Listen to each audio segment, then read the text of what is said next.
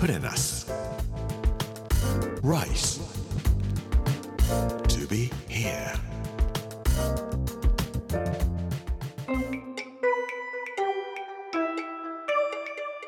こんにちは作家の山口洋二ですこの時間はプレナス Rise to be here というタイトルで毎回食を通して各地に伝わる日本の文化を紐解いていきます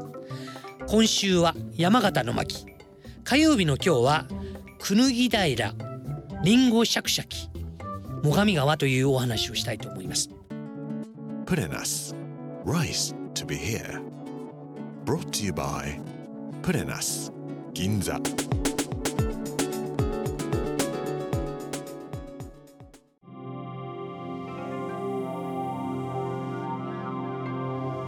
日本海、酒田市まで流れる長い長い最上川。全長なんと 229km この川は国内最長の川だと言われています。最上川と聞きますと誰でも思い出すのが芭蕉の句だろうと思います。さみだれを集めて生やし最上川という句ですね。奥の細道に出てくる有名な句ですけれども元禄2年西暦で言いますと1689年5月29日。場所は最上川の下流ですね。新庄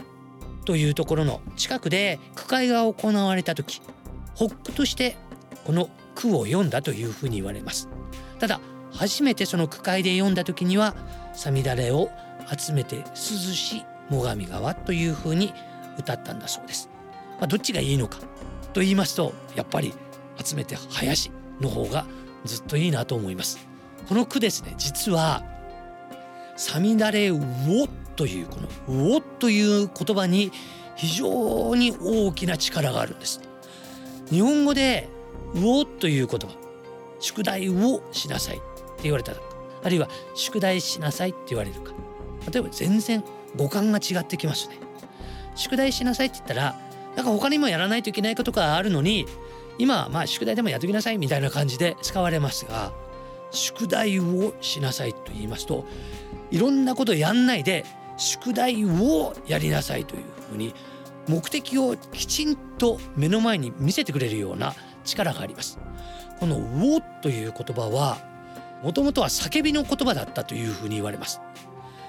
こんな風に集中するんだよって「うおー!」というような感じでなんとか「うおー!」という風に言っていたのが助手としての「うお」になったという風に言われているんですね。だとすればですねこの「さみだれを集めて林最上川」という言葉は一つ一つのものが「うおー!」という風に集まって大きな川になってうおーと流れている感じがいたします。さみだれを集めて生やし最上川とするとその最上川の流れの力強さをこの一句で表しているんではないかと思います。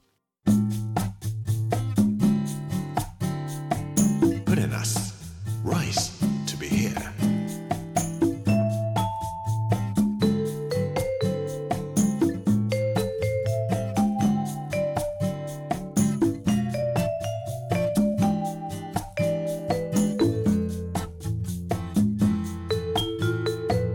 さて今回僕は新庄の方には行きませんで沖多摩それから白鷹朝日町というところを歩いてまいりました。朝日岳の連峰を真正面に見て最上川が流れています。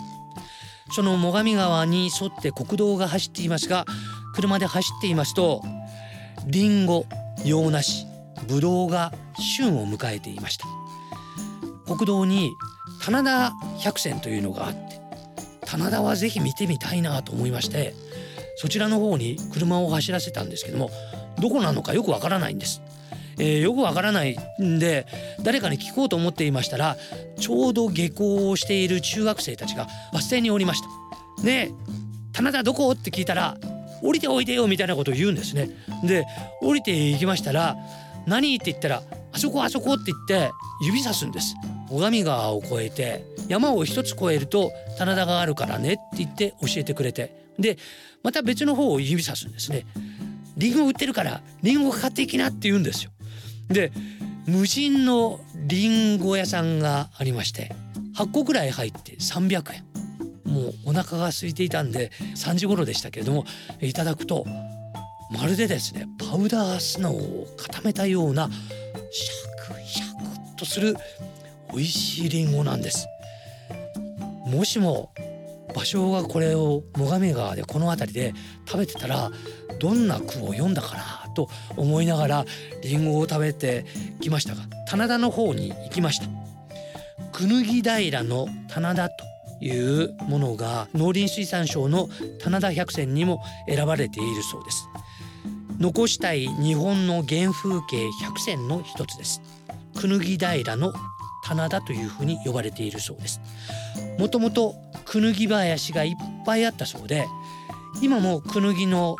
実がたくさん落ちていました。このくぬぎ平の棚田というのは戦後になって作られた棚田だそうです。戦後昭和20年1945年戦争が終わってから食べ物がなくなってしまいました。山形はさほど豊かな国ではありませんでした。その頃日本全国やっぱり食料なんで何とかしてお米を作って飢えないようにしないといけないというのでこのクヌギの林を開墾して棚田を作ったそうです。中学生の人たちが動員されてそして夜を徹して開墾をしてやっと作られたのがこのくぬぎ平の棚田だったそうですだとすればリンゴをこっちこっちおいでおいでって言ってリンゴを買わせてくれた中学生たちのおじいさんあるいはおそらくひいおじいさんにあたる人たちそういう人たちがこのくぬぎ平を開墾したんですね。そう思うと山々に降り注ぐ雨露を集めて流れる最上川芭蕉の句を一身にこう感じるような上流でしたけれどもなんかそんな感じがいたしました Purenas. Rice.